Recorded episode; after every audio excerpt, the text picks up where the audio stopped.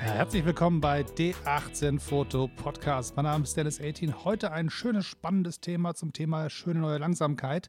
Das heißt, das Thema nennt sich Verschlusszeit und wir reden ganz besonders über Verschlusszeiten, die ganz besonders lange sind. Das habe ich vor kurzem schon mal gemacht, so ein bisschen am Rande beim Thema abstrakte Fotografie, also wie quasi Bewegungen im Bild dafür sorgen können, dass ähm, eine ganz eigene Bildsprache sich entwickelt, dadurch, dass man die Linse besonders lange offen hält. Und heute wollen wir da ein bisschen mehr in die Tiefe gehen und dafür habe ich mir einen Gast eingeladen. Aber bevor wir uns da reinstürzen ins Thema, gibt es erstmal noch ein bisschen was zu hören von unserem neuen Sponsor von Jimdo, die Kollegen, die den ähm, Webkasten, Baukasten gebastelt haben, also beziehungsweise eine, ein Webseitenbaukasten fürs Netz. So heißt das Ding richtig. Das ist im Prinzip nichts anderes als eine Benutzeroberfläche, die fasst man an, schiebt die Pakete, die man braucht, hin und her und baut sich eine eigene Webseite daraus, die professionell aussieht und einem am Ende die Dienste leistet, die sie leisten sollen. Das heißt, da gibt es zum Beispiel ein äh, einen integrierten Blog oder einen integrierten Webshop, je nachdem, was man so braucht, kann man sich das zusammenstellen. Es gibt verschiedene Pakete. Das billigste geht schon los bei 5 Euro fürs Pro-Paket. Das ist schon mal ganz ordentlich. Da ist schon die Domain schon mit dabei und das ist ja meistens das Wichtigste, wenn man sein eigenes Portfolio im Netz zeigen will, dass man eine richtige Domain schon hat. Und dann am Ende muss es auch noch schön aussehen und darf nicht irgendwie aussehen wie zusammengeschustert irgendwie so mit, mit Bordmitteln. Und ich habe selber Erfahrung gemacht, was es heißt, eine Webseite zu bauen habe festgestellt, ähm, beim ersten Anlauf habe ich einfach aufgegeben, habe ich mal anders gebeten, Mensch, baust du mir die Seite, du hast doch Ahnung davon.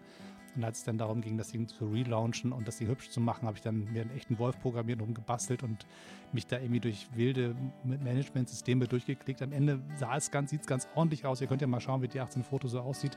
Das ist irgendwie okay, finde ich, aber natürlich nicht so richtig schick und einfach ist es der Tatsache geschuldet, dass ich nicht so richtig Ahnung habe von dem Thema Webseiten bauen. Und ähm, Anbieter, die sagen, fertige Baukästen äh, anbieten, haben, macht es halt das Leben ein bisschen leichter. Und wenn ihr ein Projekt habt oder ein eigenes Thema habt, was ihr im Internet prä äh, präsentieren wollt, ist es natürlich eine gute Gelegenheit, mal zu gucken, ob das was für euch ist. Jimdo.de ist quasi die Homepage, wo ihr hingeht. Und wenn ihr dann mit Backslash D18 arbeitet, dann kriegt ihr nochmal einen Rabatt auf euer Rabatz, Rabatt auf euren Einkauf. Das ist sozusagen der Weg, wie ihr ein bisschen günstiger rankommt. Der Link ist auch nochmal in der Showbeschreibung unten drin, damit ihr da nichts falsch macht. Also jimdo.de slash D18. Das sind sozusagen die Gutscheine, die die ausgeben für euch, damit ihr ein bisschen Geld spart und ich meinen Podcast hier unterstützt bekomme von denen. Das ist total nett von denen, dass sie mir helfen dass das Ganze hier schön langfristig weiter funktioniert, weil so ein Podcast zu betreiben ist nicht so ohne, wie man denkt. Man denkt, das Mikrofon und Computer hat man sowieso, aber da ist schon einiges, was dahinter hängt und von daher bin ich für die Unterstützung sehr dankbar. Jetzt geht es mal einen großen Gedankensprung rüber zum Thema, warum wir eigentlich heute hier sind, nämlich die Fotografie mit lange offener Linse, das heißt lange Belichtungszeiten. So, also was passiert da erstmal technisch? Also es gibt ja so einen kleinen Ausflug mal zurück in die, zur Basis der Fotografie. Das heißt, es gibt drei Faktoren, die bedeuten, ob ein Bild ordentlich belichtet ist oder nicht. Das heißt einmal die Empfindlichkeit des Materials, also beziehungsweise des Sensors oder des Films, also die ISO-Zahl oder ASA, 100, 200, 400 und so weiter. Und die zweite, der zweite Faktor, der dazu gehört, ist die ähm, Blende. Wie, wie offen ist die, ähm, das Loch quasi? Wie groß ist das Loch in der Linse, wo das Licht durchfallen kann? Das kann man regeln mit dem so die F-Zahlen auf dem Objektiv, wenn man guckt, da geht dann meistens irgendwie so los bei so, keine Ahnung, 1,8 oder so, geht dann rauf bis 16, 22 im Normalfall. Irgendwo dazwischen wird eure Linse sein, ähm, in ein paar Stufen und das macht quasi die Linse weiter auf oder weiter zu. Das ist dann der zweite, um den es dabei geht. Und der dritte Punkt, um den man beachten muss, ist die Zeit quasi. Wie lange ist die Linse offen? Ist der Verschluss lange auf oder zu kurz oder kurz auf? Und diese Mischung aus diesen drei Faktoren sorgt dafür, dass das Bild richtig belichtet wird. Das heißt, man kann sagen, man dreht das eine rauf oder runter und dafür muss das andere sich entsprechend mitbewegen. Das ist so ein bisschen, klingt sehr technisch, aber es hat auch gewisse Funktionen. Also zum Beispiel, wenn man sagt, ich möchte gerne was haben, was eine flache Tiefenschärfe hat, also vorne scharf, hinten unscharf oder umgekehrt, dann macht, bietet es sich an, einfach die Blende aufzumachen. Das heißt, ein größeres Loch, das heißt übersetzt kleinere Zahl, größeres Loch in der Linse.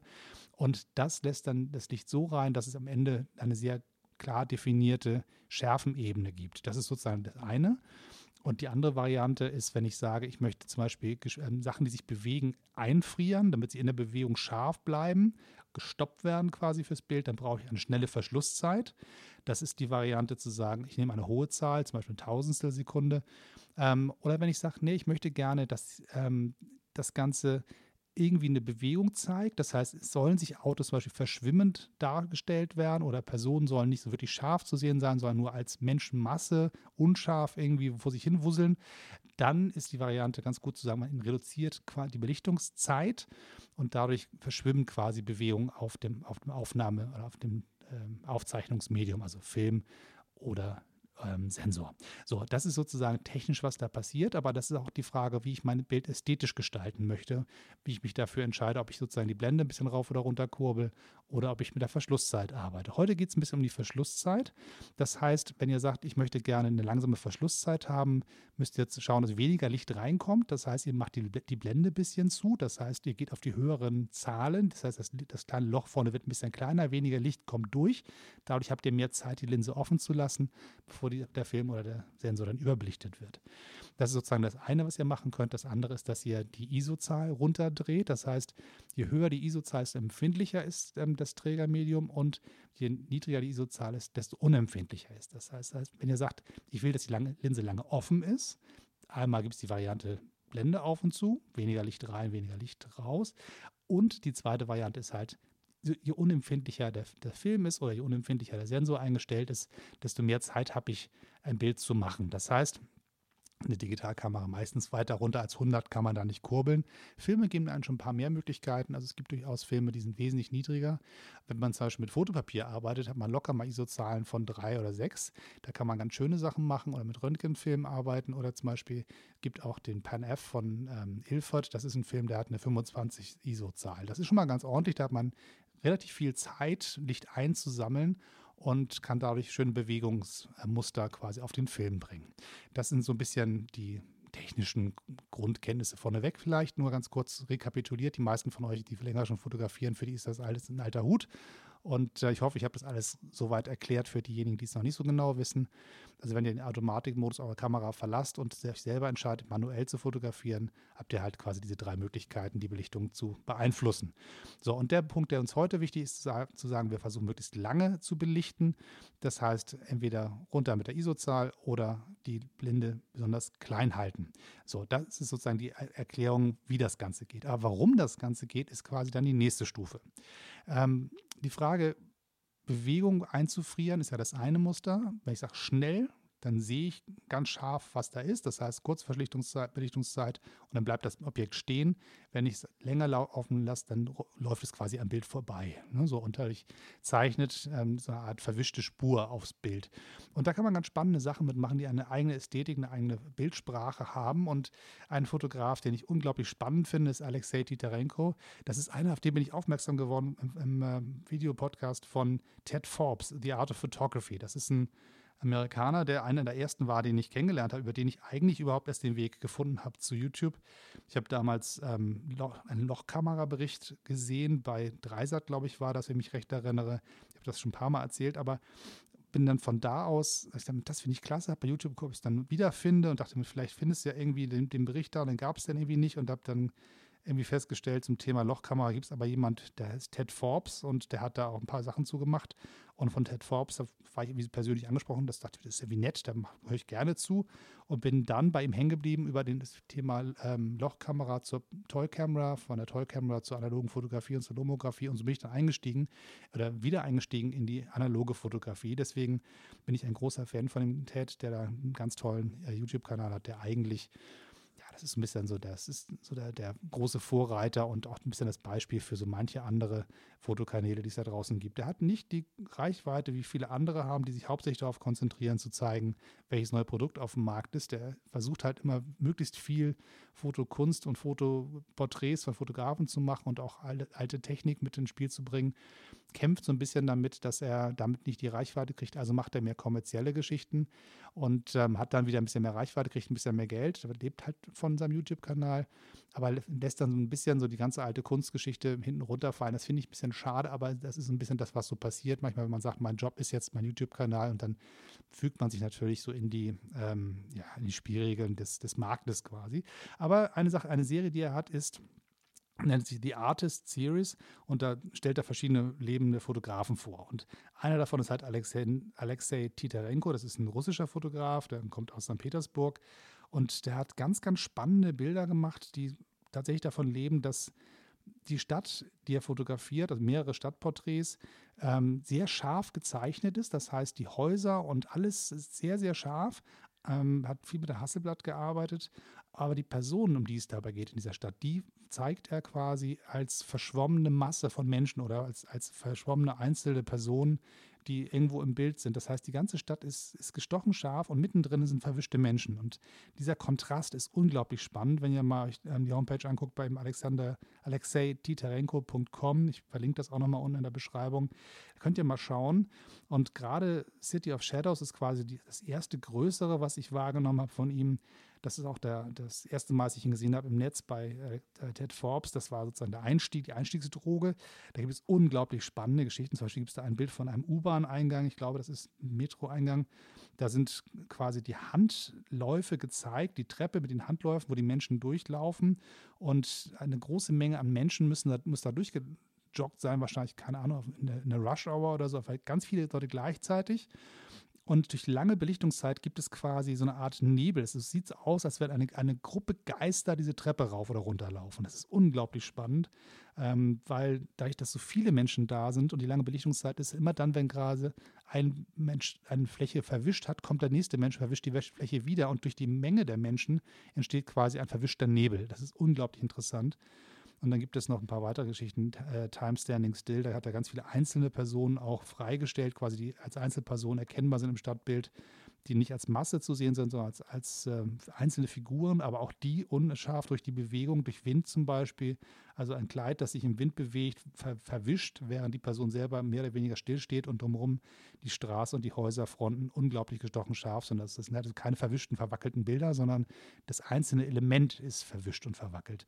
Und dadurch entsteht halt dieser tolle Kontrast. Und wenn man dann ähm, ein bisschen weiter auf seiner Seite wühlt, gibt es ganz viele spannende Sachen. Also aus klar St. Petersburg, seiner Heimatstadt, aber auch aus Havanna und aus New York City gibt es unglaublich interessante Dinge zu entdecken. So, und ähm, mir ist in New York City was Spannendes passiert, beziehungsweise war eigentlich ein großes Missgeschick. Ich war unterwegs mit meiner Holger und habe da fotografiert. Und wer die Holger kennt, weiß, dass da, wo der Zeigefinger ist, der rechte Zeigefinger, wenn man die Kamera normal hält, ist ein kleiner Schalter. Und der schiebt das, äh, den Schalter normal, das heißt eine Hundertstel Verschlusszeit.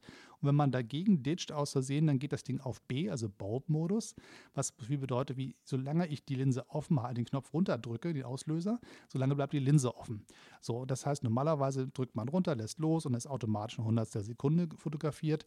Wenn man aber aussehen dagegen geditcht ist und dann das Ding auf Bulb steht und man einfach normal runterdrückt und loslässt, hat man trotz allem eine längere Belichtungszeit, weil der Finger natürlich nicht so schnell ist, wie das der Verschluss eigentlich sein müsste. Das heißt, im Prinzip habe ich eine komplette Rolle Film in New York City verballert.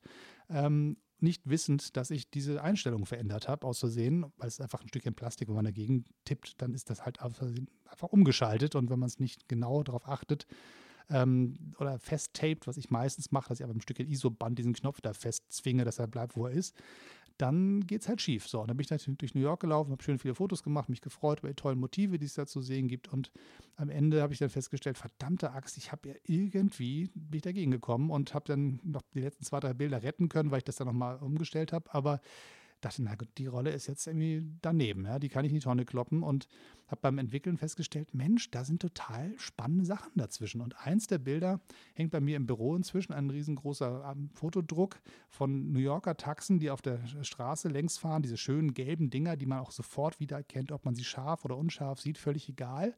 Diese Dinger haben einfach einen eigenen Farbton, den jeder wiedererkennt. Weltweit weiß, weltweit weiß jeder, dieser Gelbton heißt New Yorker Taxi.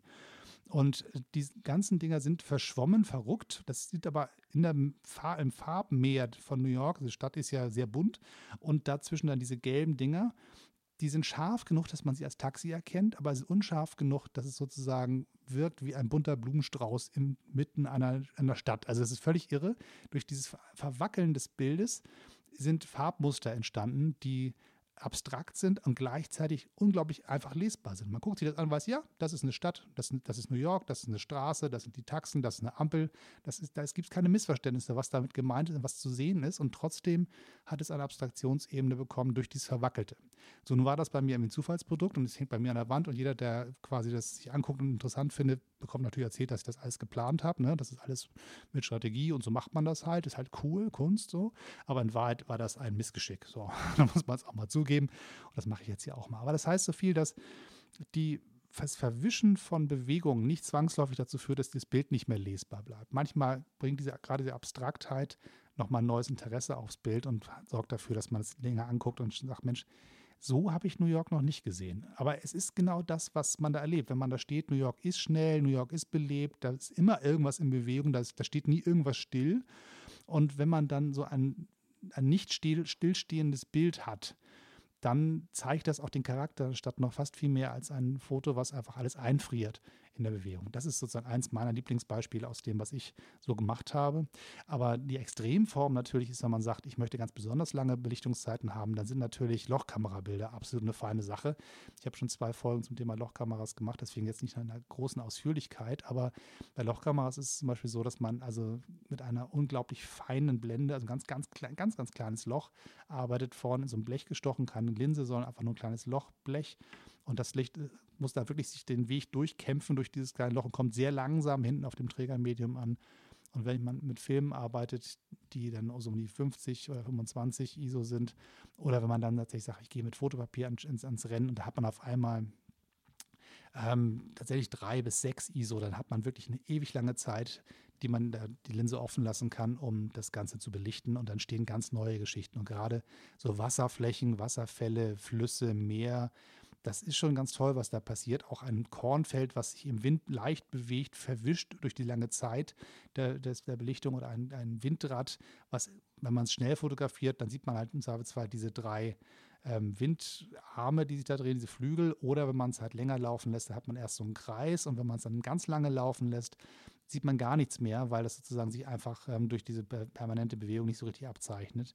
Oder man sieht halt so, so einen gezogenen Schleier. Je nachdem, das ist immer so ein bisschen so eine Grenzspielerei, je nachdem, wie weit man das genau trifft, dass die Bewegung sich gerade eben noch abzeichnet. Ja, ähm, das ist manchmal einfach so, dass man sagt, die Bewegung verschwindet dann einfach. Beim Windrad ist es so, da es sich an der gleichen Stelle dreht, ähm, zeichnet es sich Stück für Stück auf dem Film ab, weil es bewegt sich ja nicht weg. Deswegen ist das sozusagen dann am Ende doch noch zu sehen. Wenn man aber das zum Beispiel in einer Stadt eine Kamera aufbaut, eine sehr belebte Stadt und macht da ein Lochkamerafoto und die Leute laufen da durch, die sind nur so kurz im Vergleich zur langen Belichtungszeit an einem Ort, dass sie unsichtbar werden. Die werden quasi gar nicht aufgezeichnet.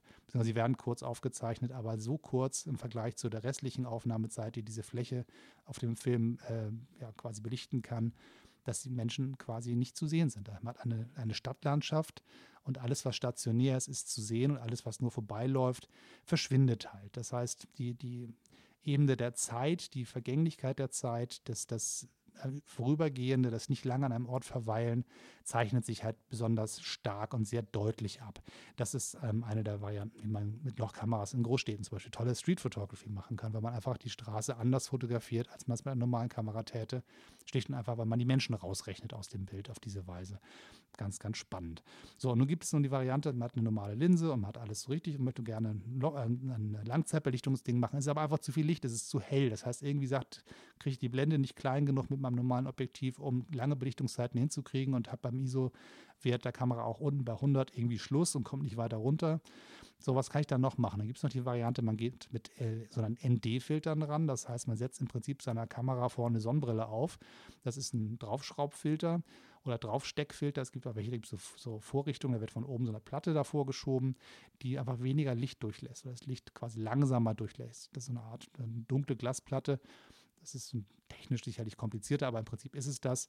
Und dann kommt das Licht langsam mal da durch und so kann man im Zweifelsfall noch ein bisschen spielen mit der ganzen Kiste. Also meine kleine äh, Canon G7X, mit der ich vloggen gehe unterwegs, wenn ich durch die Stadt laufe und habe dann immer ganz gerne so eine 60 bei Belichtungszeit, wenn ich filme, das ist etwas so, das ist so das, ähm, das Doppelte der Bildrate. Das ist auch jetzt sehr technisch videomäßig, aber dann hat man sozusagen relativ schnell, man das kann man die ISO-Zahlen ein bisschen runterkurbeln, aber wenn es dann richtig hell ist, dann und man ein bisschen eine gewisse Tiefenschärfe haben möchte, weil schick sehen Videos dann meistens aus, wenn es hinten unscharf ist und vorne scharf. Und wenn ich dann die Blende quasi zu weit abblende, dann wird das Ganze, läuft das Ganze so, dass es vorne und hinten scharf ist. Dann sieht es halt irgendwie aus wie so ein Handyvideo. Wenn ich aber dieses Ganze ein bisschen aufmachen möchte und diese, die Linse auch ausnutzen möchte mit der Tiefenschärfe, die sie einem normalerweise bieten kann, dann habe ich schnell zu viel Licht drauf und das Ganze ist überbelichtet. Also gibt es einen eingebauten ND-Filter, ist ganz toll, kann man digital auf ein Knöpfchen drücken und dann geht quasi automatisch sozusagen da was davor und am Ende hat man diesen ähm, Effekt des ND-Filters, ohne dass man was vorne auf die Linse schrauben muss. So, das geht natürlich bei analogen Kameras nicht und bei den meisten äh, Spiegelreflexkameras geht das auch nicht. Da muss man tatsächlich physisch was vorne auf die Linse schrauben, um dafür zu sorgen, dass weniger Licht oder das Licht langsamer durchkommt auf den Sensor. Dann geht das sozusagen nur über diese Hilfsmittel. Ähm, das Spannende an diesem Thema ist, dass man auf diese Weise auch, wenn man das ein bisschen für sich plant, seine Stadt anders wahrnimmt und neu betrachtet und Sachen entdeckt, die man vorher nicht entdeckt hat. Das heißt, einen belebten Ort ähm, sieht man als belebten Ort. Wenn man aber sagt, ich denke darüber nach, diesen Ort so zu fotografieren, dass ich mit langen Belichtungszeiten arbeite, dann verändert der Ort seinen Charakter. Dann wird er, wenn die ganzen vielen Menschen, die da sind, entweder unsichtbar, wenn ich ganz, ganz lange die Linse auflasse, oder sie werden verschwommen und es gibt sozusagen nicht mehr die Einzelmenschen, die den Platz wusselig bevölkern, sondern es gibt halt eine gewisse Menschenmasse, die als Gesamtheit wahrgenommen wird. Und so kann ein Platz, wie zum Beispiel der Potsdamer Platz oder der Platz vom Brandenburger Tor, wo so wahnsinnig viele Leute rumlaufen, mit so einer Lochkamerageschichte oder mit einer ähm, Langzeitbelichtungsaufnahme komplett anders aussehen, als man es gewohnt ist. Da kann man seine Stadt oder seinen Ort, in dem man ist, ganz, ganz neu zeigen. So, das ist so ein bisschen der Einstieg und ich habe das vor kurzem schon mal ein bisschen angesprochen beim Thema, ähm, wie kann man eigentlich bei Straßenfotografie den Bereich umgehen, der einem Weg steht. Heutzutage hat man immer ein bisschen Sorge, schnell im Knast zu landen oder zumindest große Bußgelder sich einzufangen, wenn man Menschen fotografiert, weil man A, die Persönlichkeitsrechte natürlich respektieren muss und B, ein bisschen Sorge hat, dass die Datenschutzgrundverordnung einen dazu zwingt, dass man die Datenspur der Person, die man, also im Prinzip ein Gesicht fotografiert, ist ja ein Datensatz erhoben, der im Netz quasi dazu führt, nachvollziehbar zu sein. Also entsprechend haben die Leute das Recht darauf, dass sie das sozusagen nicht ungefragt diese Spur hinterlassen und zwar wird zwar nachträglich immer noch sagen können, jetzt habe ich ja genug, nehme ich mal raus. Das heißt, wie, wie kann ich das umsteuern? Und da war eine der, der Geschichten, die ich angesprochen habe in der Folge zum Thema Straßenwahlkampf, äh, Straßenwahlkampf, Straßenfotografie. Ähm, dass man mit langen Belichtungszeiten arbeitet. Und da kriegte ich eine sehr, sehr nette Mail geschrieben von einem Zuhörer, der sagte, Mensch, du, und fand ganz spannend, was du da erzählt hast und ich wollte dir mal meine Sachen zeigen. Ich arbeite ähm, auch so ähnlich und habe ganz spannendes äh, Projekt gemacht und dieses Projekt, ähm, das würde ich sagen, das erzähle ich, ich euch, das soll er euch erzählen. Wir rufen jetzt meine Kollegen an, das ist jetzt der Jan und dann schauen wir mal, ob wir ihn ans Telefon kriegen. So, jetzt simulieren wir mal das Tuten und Klingeln eines Telefons, denn ich habe den Kollegen schon am Telefon. Da ist er. Hallo Jan, wie geht's dir? Hallo Dennis, gut geht's mir. Bist du eigentlich Jan oder Jan Henrik? Jan, Jan, Jan reicht. Jan reicht, sehr gut, da habe ich das richtig gemacht. ich habe diesen Bindestrich immer so ein bisschen ignoriert und äh, habe einfach nie gefragt und jetzt klären wir das mal öffentlich. Ah, das mit dem Bindestrich ist immer so ein Ding mit den Behörden, das reicht mir. Also Jan ist vollkommen okay. Für einen Podcast reicht's, meinst du? Okay. Du, ich habe eben schon ein bisschen, ein bisschen erzählt, ähm, da, wie wir uns kennengelernt haben, aber nicht so richtig ausführlich. Erzähl doch mal ähm, erstmal, wer bist du und ähm, wie, wie sind wir zueinander gekommen? Ja, ähm, ich bin ein Fischkopf in Berlin gestrandet, quasi genauso wie du. Ähm, Hamburg meine noch ein Perle. bisschen fischiger. Ja, nein, ich komme nicht aus Hamburg, ich bin in Wilhelmshaven aufgewachsen. Ist ja auch Während meiner Schulzeit ja, die Stadt weniger, aber die Gegend ist wunderbar. Ja, die hat einen tollen Hafen. Ähm, dann, ja, genau. ähm, dann in Kiel halt äh, lange Zeit gelebt, bis ich dann schlussendlich 2015 dann in Berlin angekommen bin. Und äh, ja, ähm, nebst meiner Arbeit, die ja einige Leute brauchen, um ihren Kühlschrank zu füllen, habe ich halt die große Passion der Fotografie. Und seit 2014 fotografiere ich auch wieder verstärkt analog und seit letztem Jahr eigentlich nur noch analog, nachdem ich mit mir einen ziemlich großen Disput hatte und ja, äh, durch die Fotografie bin ich dann halt quasi auch zu dem Podcast gekommen, ähm, als ich eine Krankheitsphase im Mai, Juni hatte und bin dann halt auf deinen Podcast gestoßen. Ja, und ich glaube, so haben wir uns dann quasi kennengelernt, weil ich dann ja auf deinen Podcast reagieren musste. ähm, ja, du, du zur, zur, Erläuterung, du bist, bist eingestiegen an dem Punkt, ähm, Street Photography bin ich jetzt gleich im Knast, nur weil ich Menschen knipse, also in Wahrheit. Also und da war, ja. Genau, da war einer meiner Tipps zu sagen, mach doch verschwommene Gesichter, dann kommst du nicht in Teufels Küche. Und da bist du direkt eingestiegen, hast mir geschickt, ähm, mache ich genau so. Hier ist ein Projekt, guck dir das an. Und das ist im Prinzip genau das, ne? Also dieses, dieses Fotografieren mit, mit langer Belichtungszeit und die Menschen verschwimmen so ein bisschen. Und das ist, also ich finde das total toll, was du mir geschickt hast. Äh, du hast das Ganze genannt, ähm, warte, weder Fleisch noch Fisch. Erklär mal, was mit äh, dem Projekt auf sich hat. Ähm, okay, also das äh, Projekt Weder Fleisch noch Fisch ist eigentlich eher so ein Projekt, mich selber zu finden.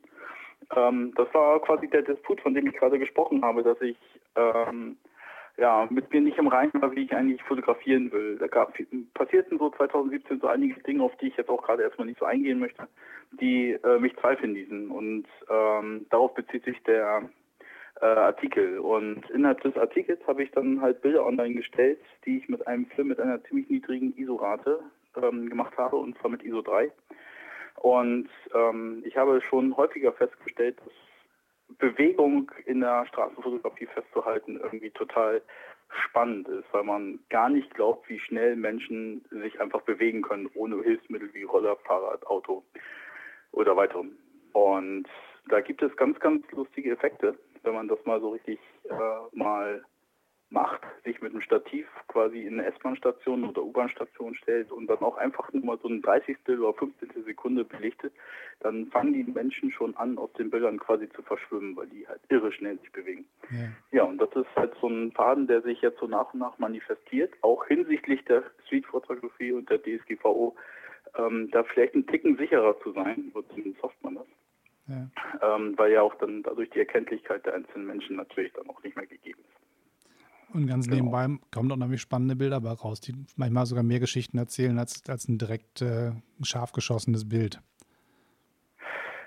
Genau, man hat dann halt quasi eine Geschichte über Zeit innerhalb eines Bilds und das finde ich halt auch sehr spannend. Es ist nicht wirklich einfach, aber manchmal gibt es dann halt doch so, ähm, ja, wenn wir dann halt bei S-Bahn-Stationen bleiben, äh, doch schon irgendwie so interessante Punkte, wie äh, Menschen sich zum Beispiel verhalten, wenn ein Zug reinfährt. Ähm, es gibt zum Beispiel ein Bild, da sind die ganzen Leute wirklich brav stehen und warten, bis der Zug angehalten wird. Ich habe allerdings auch schon Bilder gemacht, wo die Leute ganz wild hin und her gelaufen sind und dann ist der Zug in Bewegung und die Menschen sind in Bewegung. Das ist ein total unruhiges Bild. Mhm. Da kann man echt Studien drüber betreiben. Ja. Ja, das Spannende ist ja, glaube ich, tatsächlich, wenn man den Kontrast hinkriegt, ne? zwischen dem, dem bewegten Element und dem statischen Element. Dann sieht das nicht aus wie ein verwackeltes Bild, sondern man erkennt wirklich, was gemeint ist und dass diese zwei Ebenen da passieren. Genau, deswegen halt auch mit Stativ, ähm, dass man letztendlich die Welt als äh, ja, Statusgerüst hat und in dieser Welt natürlich dann halt die Bewegung, die man eigentlich sowieso kennt. Also gerade wenn man in Berlin wohnt, ist das ähm, zur Rush Hour ja eigentlich jedem bekannt, wie viel Unruhe dann halt auf den Straßen ähm, in der Stadt ist, bis dann jeder von, der, von zu Hause zur Arbeit zurück ist. Ja, ja. Ich, ich roller ja inzwischen zur Arbeit. Ich habe ein, ein Kickboard und bin quasi wie ein, ein guter Mann Mitte 40 oder Anfang 40 ähm, auf einem Roller unterwegs. ich brauche die U-Bahn nur noch selten. das ist eigentlich eine coole Idee. Ja, ich wohne äh, im Wald im Südosten von ähm, Berlin und muss halt nach Berlin Mitte. Ähm, das ist mit dem Roller ein bisschen schwierig. Nee, da brauchst du ein Kettenfahrzeug, so, sonst wird Irgendwas, was geländegängig ist. Auch das bewegt sich im Zweifel, da kann man schöne verwischte Bilder mitmachen. Das geht. Also das ist wohl wahr, das stimmt. man hat auch noch viel Zeit auf dem Weg zur Arbeit, um schöne Bilder zu machen. Das, auf alle Fälle auch. Das stimmt. Das heißt, du nutzt die Zeit ähm, quasi des Pendelns auch gleich, um dich kreativ sozusagen am Leben zu halten. Ähm, ich fotografiere immer. Ähm, es sei denn, ich sitze so wie jetzt hier gerade auf dem Sofa und genieße den Abend oder genieße den Abend mit meiner Familie, dann eher nicht. Ähm, es sei denn, meinem Sohn fällt irgendetwas ein, was er tun könnte und das finde ich gut, dass man es festhalten könnte. Ansonsten habe ich die Kamera eigentlich immer dabei, denn die beste Kamera ist ja die, die man halt bei sich hat. Ja. Und da ich tunlichst versuche, das Handy nicht zu benutzen als äh, Kamera, ähm, habe ich halt immer meine analoge Kamera dabei. Ich habe auch eine Arbeitstasche, die eigentlich eine Fototasche ist und somit mache ich immer Fotos, wann immer ich unterwegs bin. Manchmal auch zum Leidwesen derjenigen, die dann mit mir unterwegs sind. Ja, das kenne ich. Das, das, ich habe ich hab mich so ein bisschen wieder im Zaun gekriegt. Ich hatte so eine Phase, wo ich wirklich jedes Gespräch rüde abgebrochen habe, wenn ich irgendwo am Wegesrand einen interessanten Gegenstand habe liegen sehen. Das hat sich irgendwann nicht als wirklich tragfähiges Modell erwiesen und ich habe mich ein bisschen, benehme mich inzwischen ein bisschen besser. Aber ich kenne diesen Impuls. Oh, guck mal da. Äh, ja, und? Ja, ja genau. aber das könnte ein tolles Bild sein. Ja, aber ich spreche gerade mit dir. so. da sind Fotografen manchmal ein bisschen anstrengend. Das ist ja. Was, mit was für einer Kamera arbeitest du? Ähm, meine Hauptkamera ist eine Nikon F2, mhm. die ich mir letztes Jahr bei eBay Gott sei Dank noch recht günstig ähm, ersteigert habe. Und zu der habe ich drei Objektive. Das habe ich mir halt überlegt, um mit meiner digitalen Kamera, die ich damals noch nutze, kompatibel zu sein, die auch eine Nikon war oder ist. Ähm, nur jetzt habe ich halt einfach nur noch die Nikon F2. Ich habe noch zwei Extras bei mir stehen. Das sind dann allerdings eher Kameras, die ich dann nutze, wenn ich in der Familie meine Fotos mache. Ja.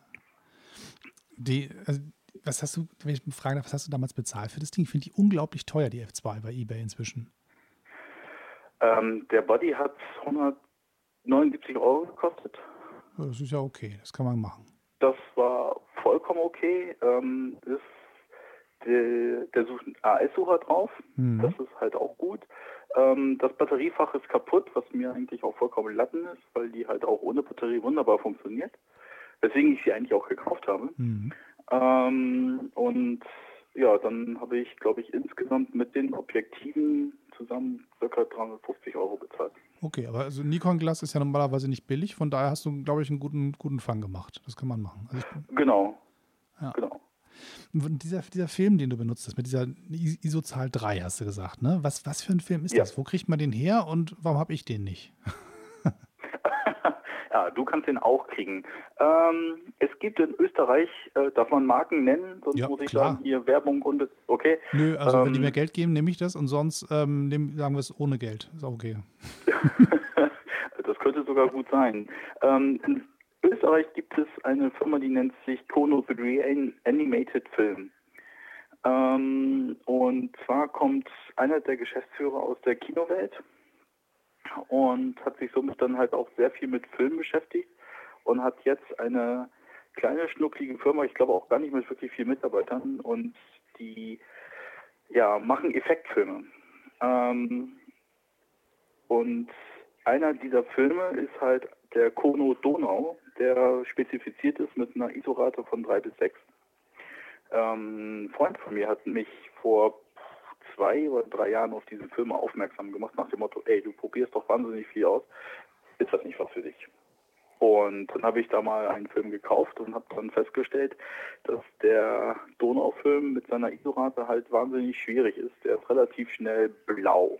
Mhm. Als ich dann gelernt habe, dass wenn Filme eher blau sind, unterbelichtet sind, habe ich mich dann wirklich tatsächlich hingesetzt und habe gesagt, gut, ich muss mir was überlegen und das, die Lösung war dann halt das Stativ dann immer mit zur Arbeit zu nehmen. Also bin ich dann halt gerade im Winter mit ISO 3, was sehr vorteilhaft ist, mit dem Stativ immer unterwegs gewesen und habe dann wirklich auf zack ISO 3 belichtet, vorher noch die Belichtung gemessen und festgestellt, dass der Film dann tatsächlich fast natürliche Farben hat. Also sie waren dann immer noch ein bisschen ungesättigt und blau, aber man konnte dann halt auch zum Beispiel ein Grün sehen. Und ja, das hat mich dann so dermaßen fasziniert, dass ich dann halt bei diesem, also der Firma halt nochmal wieder einen Packenfilm bestellt habe. Ähm, und habe dann angefangen auch ähm, die Filme, äh, die Ergebnisse dann halt bei Instagram halt quasi online zu stellen mhm. und diese Firma dann halt auch zu taggen, weil ich mag es halt, wenn jemand seine Leidenschaft halt quasi ähm, ja, seiner Leidenschaft nachgeht und dadurch glücklich wird und dann halt auch anderen Leuten was Gutes tut. Und dann, dann gebe ich denen mal ein bisschen was wieder und die machen nicht so wirklich Werbung, aber ähm, zeige ein paar Ergebnisse und erkläre auch, wie ich äh, zu diesen Ergebnissen gekommen bin. Und dadurch kam es jetzt, dass wir so ein bisschen in Verbindung sind und ähm, aufgrund dessen habe ich dann halt einen Testfilm gekriegt, über den ich dann halt auch geschrieben habe, weil denen so einige Rollen in die Hand gefallen sind, sie überlegt haben, so, na, machen wir daraus einen Film oder nicht? Mhm. Und haben mir dann halt bei einer Bestellung äh, ein, zwei Rollen dieser Testfilme dann reingelegt und haben gesagt, so, mach die mal voll, äh, belichtet den Film ähm, und schickt die zurück und wir entwickeln den und gucken mal, was aus wird. Ja, so. super. Und so gibt es jetzt so quasi eine Zusammenarbeit. Ähm, also ich lerne teilweise was von denen, wenn ich so Fragen habe über das Medium Film ähm, und über die Emulsion, was es da für Unterschiede gibt und dann kriege ich von denen halt auch Tipps, wie man mit anderen Filmen umgeht. Und äh, ja, und dann liegt dann halt gut und gerne mal wieder eine Rolle von einem der Filme, die wir im Sortiment haben, damit dabei, ohne dass ich mir darüber Gedanken gemacht habe. Und dafür möchte ich jetzt auch einfach mal Danke sagen, dafür, dass sie auch immer daran denken, dass meine Kamera gefüttert sind. Das, das ist, das ist sehr ja. schön. Das, das, ist auch das Coole, glaube ich, an, diesem, an dieser ähm, Community mit den analogen Fotografen. Es gibt es so viele kleine Leute, die das sicherlich nicht machen, weil sie damit Millionäre werden wollen, sondern weil sie eine tolle Idee haben und sagen, ich glaube, das wäre was für Leute. Das machen wir einfach mal. Es gibt ja noch ein paar andere, die das machen. Also Revolog zum Beispiel ist ja auch, äh, glaube glaub ich, auch in Wien. Die haben ja auch so Effektfilme und das ist sicherlich ähm, nicht äh, ein großer ähm, ja, Wettbewerber gegen Fuji oder Kodak, sondern das sind halt kleine Leute mit einer großen Idee und machen einfach. Ja, genau.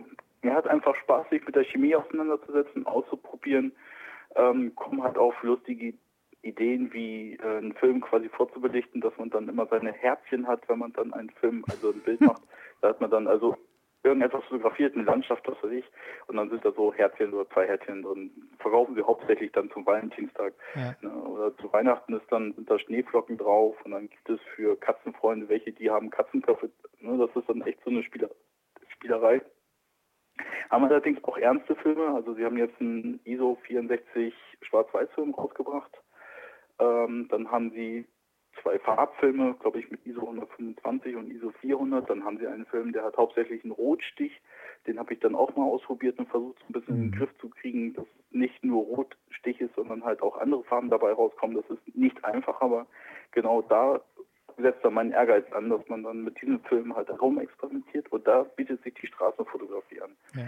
Dass man ähm, da einfach das eine, also die Farbe zum Beispiel mit den Situationen auch irgendwie verbindet und hauptsächlich dann zum Beispiel der Zug fällt aus, der Bahnsteig ist voll, die Leute sind alle äh, gereizt, weil die Bahn wieder nicht funktioniert, ne? sozusagen mhm. rot sehen. Dann kann ja. man mit einem Rotstich filmen, das dann auch schön widerspiegeln. Ja, das bietet sich eher an als Katzenbilder, muss ich sagen. Äh, ja, auf alle Fälle. ja, cool. Du, ich ich finde das sau, sau cool. Zum einen, dass, dass du dich gemeldet hast auf, auf dem Podcast. Ich freue mich immer, wenn Menschen sagen, hallo, ich habe dich gehört und ich wundere mich, dass es tatsächlich Menschen gibt, die es tun und ähm, sich proaktiv melden. Das ist irgendwie klasse. Und dein Projekt, was du mir geschickt hast, finde ich toll. Ich verlinke das unten in der Showbeschreibung, wenn ich darf. Sag nochmal deine Homepage, wie man zu dir kommt. Bitte? Sag, sag nochmal, wie man deine Homepage findet. Wie findet man dich im Netz? Äh, die Homepage findet man unter www.j-fotografie.de. Fotografie aber bitte mit PH. Im Gegensatz zu D18 Foto. Ich schreibe mit F, du mit, mit PH, haben wir uns gut aufgeteilt, finde ich. Ja, so, äh, wunderbar. Gut ergänzt. ja. Jeder kriegt ein paar Buchstaben und die Welt ist in Ordnung. Äh, ich, Jan, ich danke dir herzlich, dass du dir am späten Abend noch Zeit für mich genommen hast. Ich weiß, ich greife in dein, dein Privatleben ein, aber ich finde es das schön, dass du den Spaß mitgemacht hast, dass wir ein bisschen quatschen konnten über Fotografie. Du musst mir auch noch mal den Link nochmal schicken mit, mit von den freundlichen Menschen aus Österreich. Die werden auch nochmal verlinkt. Die kriegen jetzt kostenlos Werbung. Das hat mir Spaß gemacht, darüber zu hören. Und das sollten ein paar mehr Menschen mal kennenlernen, finde ich, was die da machen. Machen wir so. Kein Problem. Den kriegst du nachher per E-Mail oder morgen. Super, alles klar. Ich, ich danke dir. Bis zum nächsten Mal. Ähm, und äh, allen, die da draußen, die zuhören, knipst ordentlich weiter. Ähm, findet den Kollegen Jan auf seiner Homepage, mich auf meiner www.d18-foto.com. Abonniert und klickt und teilt und äh, gibt Sternchen und kommentiert alles, was man im Internet so machen kann. Das hilft alles mit, dass der Kanal ein bisschen bekannter wird und berühmter und äh, die Welt verändern wird. Naja, also in kleinen Maßen, aber zumindest ein bisschen. Und Fotografie ist eine feine Sache für uns alle, für uns Nerds und für die Menschen, die einfach nur nebenbei mal knipsen wollen. All das. Bis dann. Tschüss und immer schön weiterknipsen.